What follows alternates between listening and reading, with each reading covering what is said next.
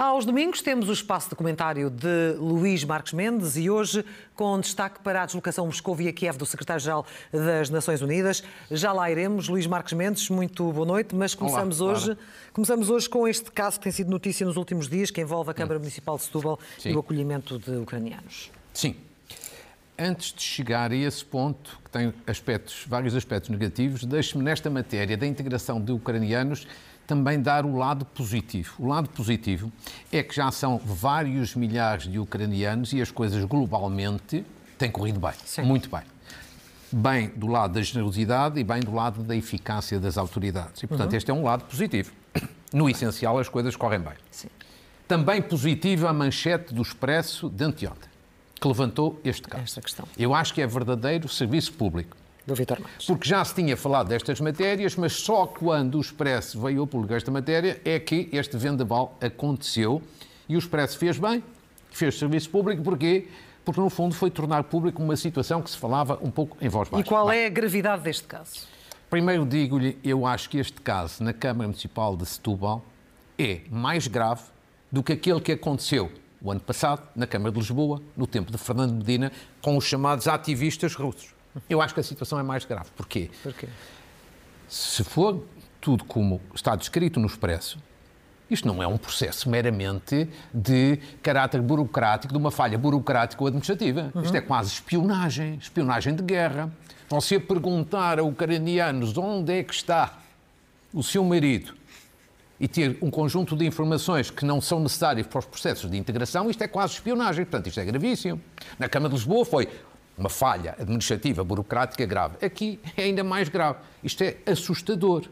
Segundo dado, houve aqui, eu não sei se é desleixo ou se houve má fé da parte da Câmara. Ou seja, se foi desleixo só ou se foi intenção. Agora, há uma coisa que eu sei. É claramente tudo isto uma falta de bom senso do ponto de vista político. Porquê? Claro, é muito fácil de explicar. Então você, presidente da Câmara, coloca a atender cidadãos ucranianos que estão em situação altamente vulnerável, um cidadão ou uma cidadã ainda portuguesa, mas de origem russa. Ou seja, Isto, falta de sensibilidade é, e bom senso. Sim, mas é que deixe-me explicar. Quer dizer, não, não há que ter nada contra os russos. Os russos não são todos, nem de longe, nem de perto, apoiantes de Putin. Sim, mas as coisas mudaram. Mas é? é? uma questão de bom senso para evitar desconforto da parte de, do cidadão ucraniano que está ali a ser atendido e também evitar suspeitas. É de bom senso, e este bom senso político não houve. Não sei se foi desleixo, se foi má fé, mas não houve. Mas má fé, quando fala em má fé, tem que haver um motivo. Bom, Qual poderia ser o motivo? O, o, motivo, evidentemente, que pelas notícias vindas a público, designadamente no Expresso, era obter um conjunto de informações que se passavam às autoridades russas. E, portanto, é fazer quase aqui a, a espionagem. E depois deixe-me ainda dizer o seguinte. Explicação do Presidente da Câmara. Ah, nós trabalhamos com esta associação, já há muitos anos, há 17 anos, e é uma associação que tra trata de ajudar na integração de pessoas do leste. E, portanto, é normal.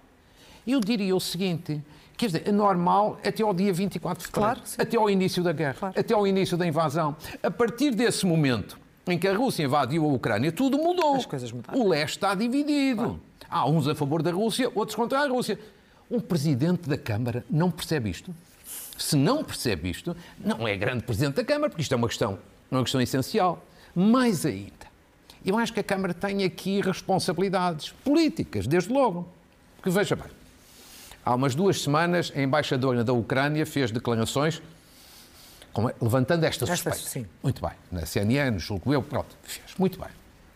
O que o Presidente da Câmara de Setúbal devia ter feito nessa ocasião não era escrever uma carta ao Primeiro-Ministro a protestar, ou contestar, ou pedir explicações. Não. Devia ter feito nessa altura, já que não tinha feito antes, devia ter feito nessa altura aquilo que fez agora, que era suspender, pelo menos cautelarmente, a funcionária daquele atendimento e daquelas funções.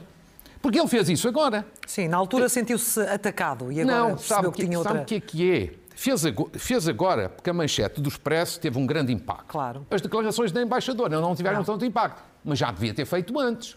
Um presidente da Câmara que levasse esta matéria a sério, com prudência, com cautela, com sentido de responsabilidade e com equilíbrio, já devia ter atuado de outra maneira. Portanto, numa palavra, acho isto grave.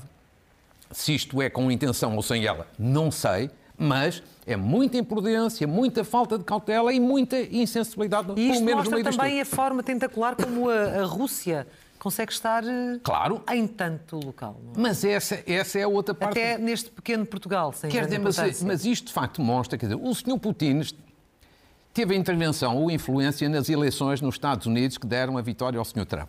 É público, está provado. Também teve a intervenção no Brexit, digamos assim, na, na votação que ocorreu no Reino Unido. Em vários outros lados. Obviamente que está em todo lado. Isto é uma espécie de vírus. Por isso mesmo é que as autoridades, seja no plano autárquico, seja no plano central, têm que ter mais cuidado. É aqui que há uma enorme, enorme responsabilidade que não pode de facto ser alijada. E, portanto, isto, desde logo, pelo menos, mostra desleixo das autoridades. Pelo menos.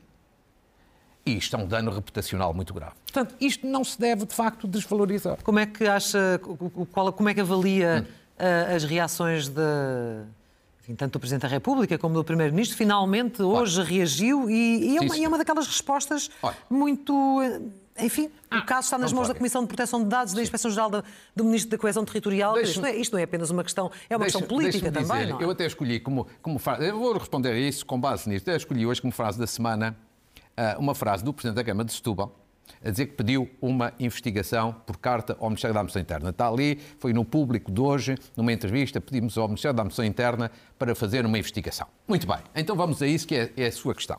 A resposta do Presidente da República e do Primeiro-Ministro. Primeiro comecemos pelo Ministério da Administração Interna, segundo apurei, transmitiu hoje à Câmara, comunicou hoje à Câmara que o Ministério da Administração Interna não tinha competência para fazer nenhuma investigação e por isso é que o Primeiro-Ministro remeteu para a Comissão de Proteção de Dados ou para o Ministério, digamos assim, que tutela as autarquias. E eu acho, vamos ser diretos, o Presidente da Câmara usou aqui uma habilidade. Usou aqui uma esperteza. Quer dizer, esperto ele é. Que é assim, pode-se fazer um inquérito sobre esta matéria. O inquérito não vai dar nada. Nada, nada. Por isso é que ele pede um inquérito. Senão tinha ele mandado fazer uma sindicância. Ele pede um inquérito porque ele sabe que, do ponto de vista jurídico, formal, burocrático, administrativo, está tudo bem. Sim. Está tudo bem, porque a questão não é jurídica. Pois. É política, como eu disse aqui. Mais ainda. Se há ali algum funcionário que tem relações com a Embaixada Russa e com o Kremlin, acha que vai obter dados e os colocar no registro da Câmara, à vista de toda a gente, então são dados ilegais, não vai colocar lá. Portanto, um inquérito pode lá ir, dá zero. Zero. Dá zero. E, portanto, a questão é de outra natureza. A questão é de natureza política, como eu aqui, aqui expliquei. E, portanto, é por isso que, agora toda a gente, Comissão de Proteção de Dados, eh, agora as autarquias, está tudo, tudo aqui numa, numa, numa resposta muito formal Sim. e dizer que não pode haver suspeitas. Não, há suspeitas. O Primeiro-Ministro diz que não se podem levantar suspeitas sem mais. Não.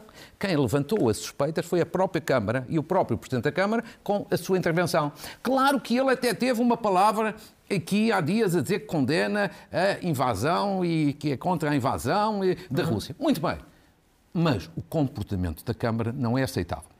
E eu espero já agora que não haja outras entidades em que também tenha havido comportamentos desta natureza. Pois, Ponto. pelo menos algumas suspeitas existem e certamente, se confirmarem, falaremos delas aqui neste seu espaço Sim. de comentário. Vamos avançar, porque, entretanto, com, todo, com tudo isto, já Sim. passaram oito minutos e meio, acredito ou não, e temos Ok. muito para falar, Sim, nomeadamente a visita de- do Secretário-Geral das Nações Unidas a Moscou e a Kiev, mais vale tarde do que nunca, mas daquilo que viu, eh, valeu a pena aquela Acho que deslocação? sim, sem dúvida. Aliás, Sem para dúvida. já até temos 100 civis Acho- a serem retirados sim, hoje de Mariupol, exatamente. ainda na sequência. Já é um primeiro, Já é um primeiro, sim. primeiro resultado. É curto, mas é um primeiro resultado. Primeiro, eu acho que António Guterres fez bem em ir a Moscou e a Kiev, já o tinha dito na semana passada e reafirmo, e acho que esteve bem num lado e no outro. Diz-se há, não há resultados ou há poucos resultados. Eu acrescentaria o seguinte. Um secretário-geral das Nações Unidas, qualquer que ele seja, não tem a obrigação de ter resultados, mas tem a obrigação de tentar ter resultado. António Guterres tentou, Tentou. fez bem e teve alguns resultados. Foi em que em Moscou, primeiro, foi corajoso, eh, sem ser provocador. Ou seja, disse a palavra proibida na frente do Sr. Putin. Disse: Isto para nós é uma invasão, que é a palavra que o Presidente Putin não gosta de ouvir. E junto ao Ministro dos Estrangeiros até disse aquela frase lapidar. Sim. Quer dizer, há militares russos na Ucrânia, não há militares da Ucrânia e na Rússia, portanto é mesmo uma invasão. Depois em Kiev teve acentuou o seu lado humano, humanitário, que também é importante, e sublinhou, do ponto de vista racional, que isto é preciso uma investigação a eventuais crimes de guerra. Ou seja, eu acho que ele fez bem em ir, tentou, já tem alguns resultados na evacuação dos primeiros civis em Mariupol, e depois tem outra coisa importante, é que também isto permite uma reflexão maior sobre o problema das Nações Unidas. As Nações Unidas, já o disse várias vezes, têm estado mal neste processo. Mas não é culpa do secretário-geral. Porquê? Porque é preciso que as pessoas saibam que nas Nações Unidas, nessa organização, o poder real não está no secretário-geral. Nem está na Assembleia Geral. Sim, mas o secretário-geral poderia ter eh, feito este tipo de visita ou ter sim, preparado para ela sim. mais cedo. É? Ah, sim, isso eu acho que isso já sem podia, dúvida. podia ter sido mais e ele cedo. assumiu. Mas isso, mas isso eu já disse na semana passada, isso sim. Mas o que é importante que as pessoas percebam é o seguinte: o poder real nas Nações Unidas está numa coisa que se chama Conselho de Segurança das Nações Unidas, que tem membros permanentes e tem alguns países que têm um direito de veto. E a Rússia é um deles. E, portanto, não se pode aplicar sanções económicas ou militares, porque a Rússia veta. Portanto, isto é difícil para António Guterres, mas mesmo assim ele tentou e deve continuar a tentar. Quanto mais não seja porque tem autoridade para o fazer e dá visibilidade internacional ao assunto. Portanto, acho que António Guterres esteve bem. Sendo que ele foi humilhado, vexado, não sei qual é a expressão que queira chamar-lhe naquela, naquele ataque a Kiev, ainda o secretário Sim, eu acho, estava na cidade. Eu acho que foi, mas foi as Nações, mais as Nações as Unidas. Nações Unidas, atual, sim, claro. Mas vou-lhe dizer que eu acho que isso joga contra a Rússia.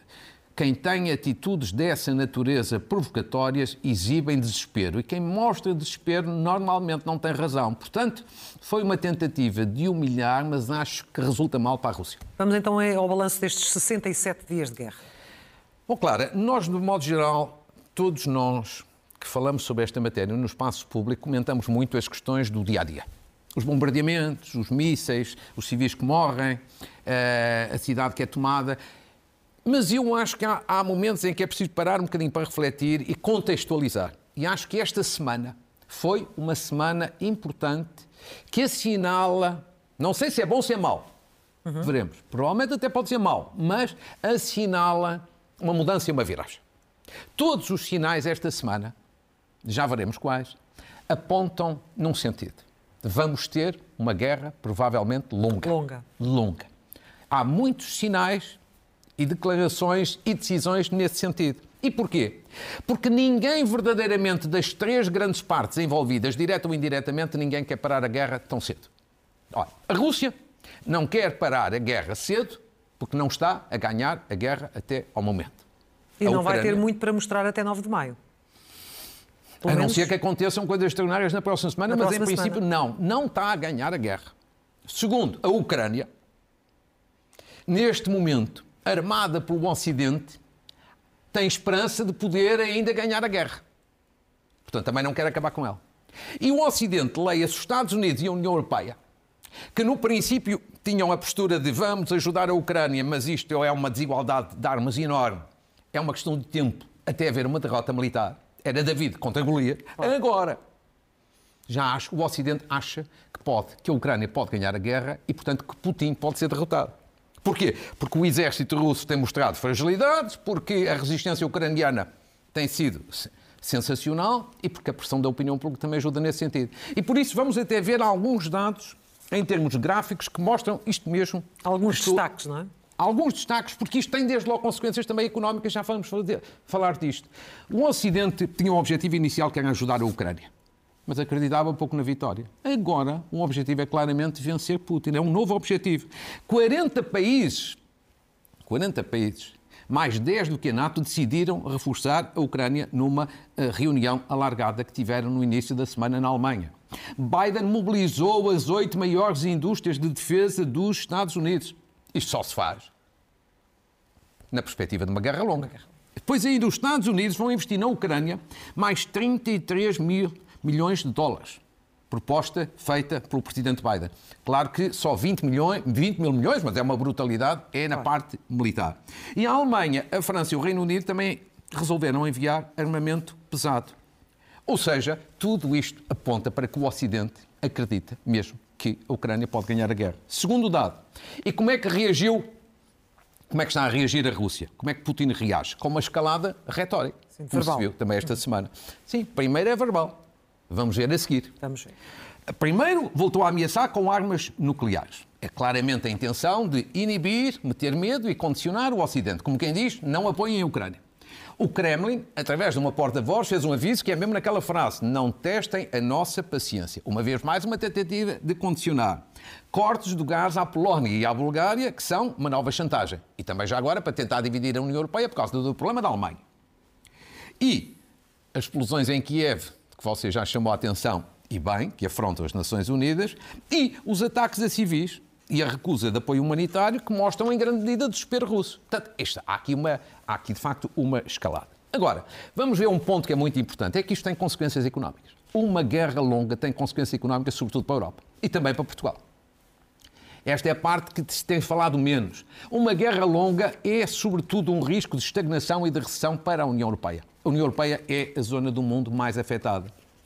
E, por um exemplo, se, por exemplo, o gás russo for cortado Alemanha, ou se a Alemanha decidir cortar, isto pode significar uma perda de 2,8 milhões de empregos. Não sou eu que o digo. É um Instituto de Investigação Económica da Alemanha. E, e, e pode ter a, a, o corte do gás, do fornecimento de gás da Rússia à Alemanha, se a Alemanha decidir eh, cortar, pode ter uma, ocasionar uma recessão de 6%.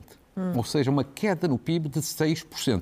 Ora, uma recessão na Alemanha, evidentemente, condiciona também aqui, o sul, o sul da Europa. Sul Mais ainda, agora já não são estimativas. O governo espanhol, esta semana mesmo, baixou a previsão de crescimento do PIB de 7% para 4,3%. Isto já é uma decisão. Isto é mau também para nós, porquê? Porque somos muito dependentes de Espanha. Muito dependentes de Espanha. Finalmente, a questão do gás, que é a grande questão. A grande questão. Amanhã, isto, há aqui um grande dilema, que é a União Europeia vai ter que decidir paguem em rublos ou não paguem em rublos. Se não paguem em rublos, acontece o que aceita aconteceu à Polónia e à Bulgária. não aceita a chantagem. Exato, é o grande dilema. Amanhã, por isso mesmo, uma reunião de emergência dos ministros da Energia da União Europeia. A União está muito dividida. Se paga em rublos, cede à chantagem Rússia e, na prática, continua a financiar o exército russo. E até agora, já em dois meses, foram 44 mil milhões que foi pago uh, de gás à Rússia. Ao contrário, a ajuda militar à Ucrânia foi só até o momento de 1,5 mil milhões. Portanto, veja aqui a desproporção. Agora, se não cede à Rússia, a Alemanha fica sem gás, temos uma recessão e isso pode contaminar toda a Europa. Portanto, há aqui questões de facto muito, difíceis e difíceis de resolver, muito, sim. muito delicadas e é por isso que esta semana pode ter sido uma semana de viragem no sentido de uma guerra longa o que, evidentemente, para além dos problemas económicos, tem, evidentemente, os problemas humanitários. Claro, obviamente. Nós por cá temos, tivemos, aliás, as celebrações do 25 de Abril e já terá a possibilidade de analisar Sim. rapidamente também o discurso do Presidente da República, mas antes, o Orçamento de Estado desta maioria absoluta de Costa é ou não semelhante àquele Orçamento de Estado da maioria absoluta de José Sócrates? Não, eu acho que é, que é, que é bastante diferente. Em que termos? Acho que aqui no Orçamento de Estado, cujo debate começou eh, esta semana, Clara, há uma questão económica e uma, uma questão política, mas eh, para mim a ideia essencial é a seguinte. O governo António Costa está a fazer exatamente o contrário do que fez José Sócrates em 2009. E acho que António Costa, nesse plano, está a fazer bem. Ou seja, explicando. Este orçamento tem vários defeitos. É um orçamento que não tem uma marca reformista. É um orçamento que não tem uma estratégia forte de crescimento económico, repousa tudo no PRR, mas é preciso chamar a atenção que o PRR todos os países têm. É um orçamento que introduz perda de poder de compra dos salários e das, e das pensões. Isto são, isto são defeitos do orçamento. Agora, tem uma coisa muito importante que eu acho que deve ser valorizada. Tem uma válvula de segurança. Portugal é um país muito vulnerável porque tem uma dívida pública elevadíssima. Num tempo de incerteza é preciso ter muito cuidado e, portanto, a aposta numa forte redução do déficit da dívida é uma aposta certa. E é por isso que eu digo que António Costa está a fazer o contrário do que fez José Sócrates. Ou seja, em 2009, lembra-se, tempo de crise internacional, incerteza, uhum. riscos. O que é que fez José Sócrates? Abriu os cordões à bolsa. Política expansionista. Dois anos depois, a troca estava cá dentro. Foi o desastre que se viu. Acho que António Costa está a viver com uma situação semelhante em termos de ambiente de incerteza, ambiente de risco, uma guerra, inflação, uma potencial mudança que já está em curso da política monetária do Banco Central Europeu. Portanto, há muita incerteza no horizonte.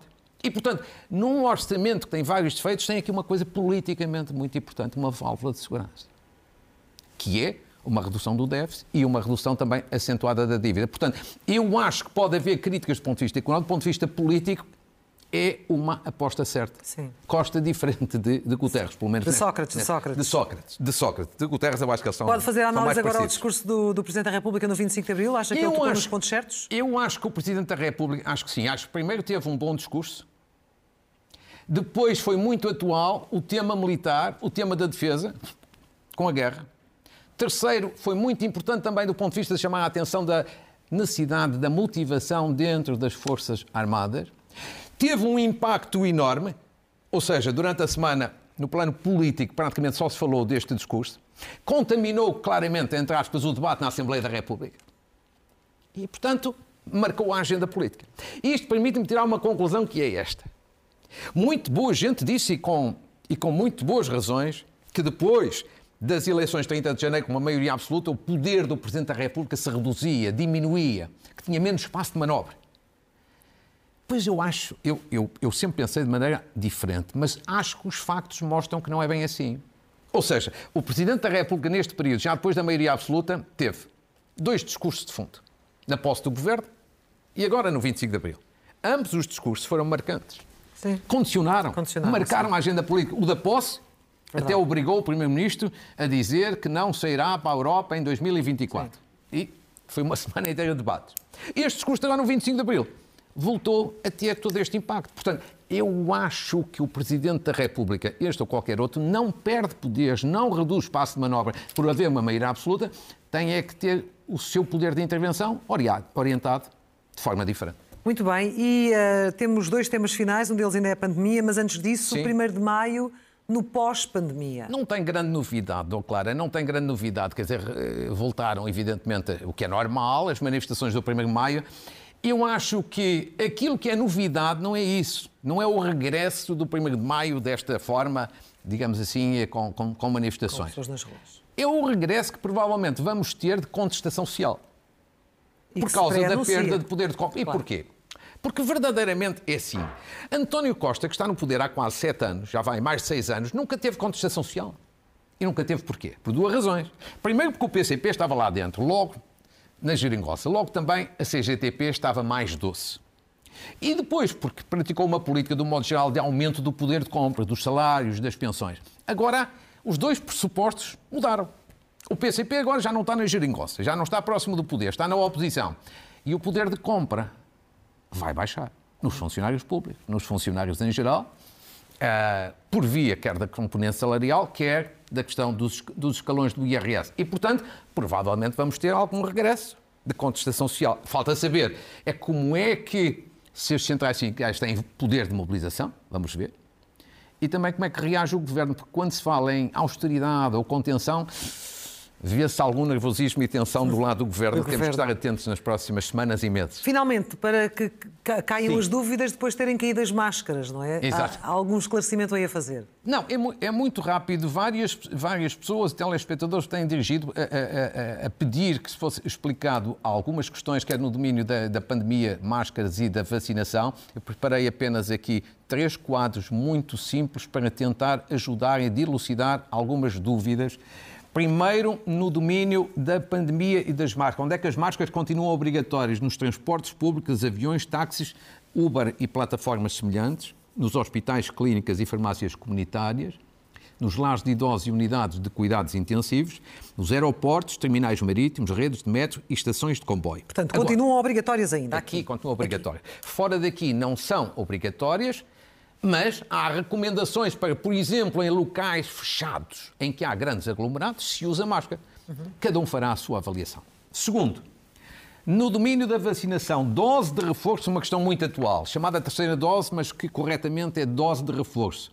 Ainda há, como ali vamos ver, um milhão de pessoas sem dose de reforço. São pessoas infectadas, sobretudo em dezembro e em janeiro, que tiveram que aguardar cinco meses. Podem tomar a dose a partir de agora, deste mês, maio e junho. E é importante que o façam. Eu chamo sempre a atenção que a China, onde tudo começou, está, neste momento, a atravessar uma situação difícil, difícil. muito difícil Demos em matéria, nota disso. em matéria de pandemia. Está com muitas restrições. E agora, a última a questão. questão. A última. Pergunta também que muita gente faz: vai ou não haver uma quarta dose da vacina? Vamos aos factos que me informei. A Comissão Técnica de Vacinação recomendou, num parecer do início de abril, a quarta dose apenas para maiores de 80 anos. Recomendou que fosse tomada, administrada no fim de agosto ou setembro, ou seja, próximo do outono-inverno. Mas, entretanto, há um dado novo que apurei, a Ministra da Saúde decidiu parecer decidiu pedir um parecer ao INSA, ao Instituto Nacional Ricardo Jorge, para decidir, sobretudo, sobre a questão do timing, do momento, momento certo, da é? oportunidade é? para administrar esta vacina. Ah. Aqui ficam alguns dados que podem ser de interesse público. Sim, esclarecedores. Vamos às eh, notas finais. Muito bem, muito rápido, é muito rápido. Primeiro, uh, três livros, muito rapidamente. Saudar primeiro a de Alberto Campos Fernandes, por causa de um livro que foi lançado esta semana, que eu já tive a ocasião de ler. Ele é o coordenador de contributos de várias personalidades para a reforma, chamemos-lhe assim, a melhoria do nosso sistema de saúde e, além de mais, tem um prefácio também muito interessante do professor Luís Portela. Depois, um segundo livro também de saúde, de Júlia Fernandes. É uma enfermeira numa unidade de cuidados intensivos. É docente universitária. Tem um livro que é Testemunhas da Vida em Unidade de Cuidados Intensivos, que é um livro muito interessante que todas as pessoas, se o puderem, deviam ler. É uma experiência prática.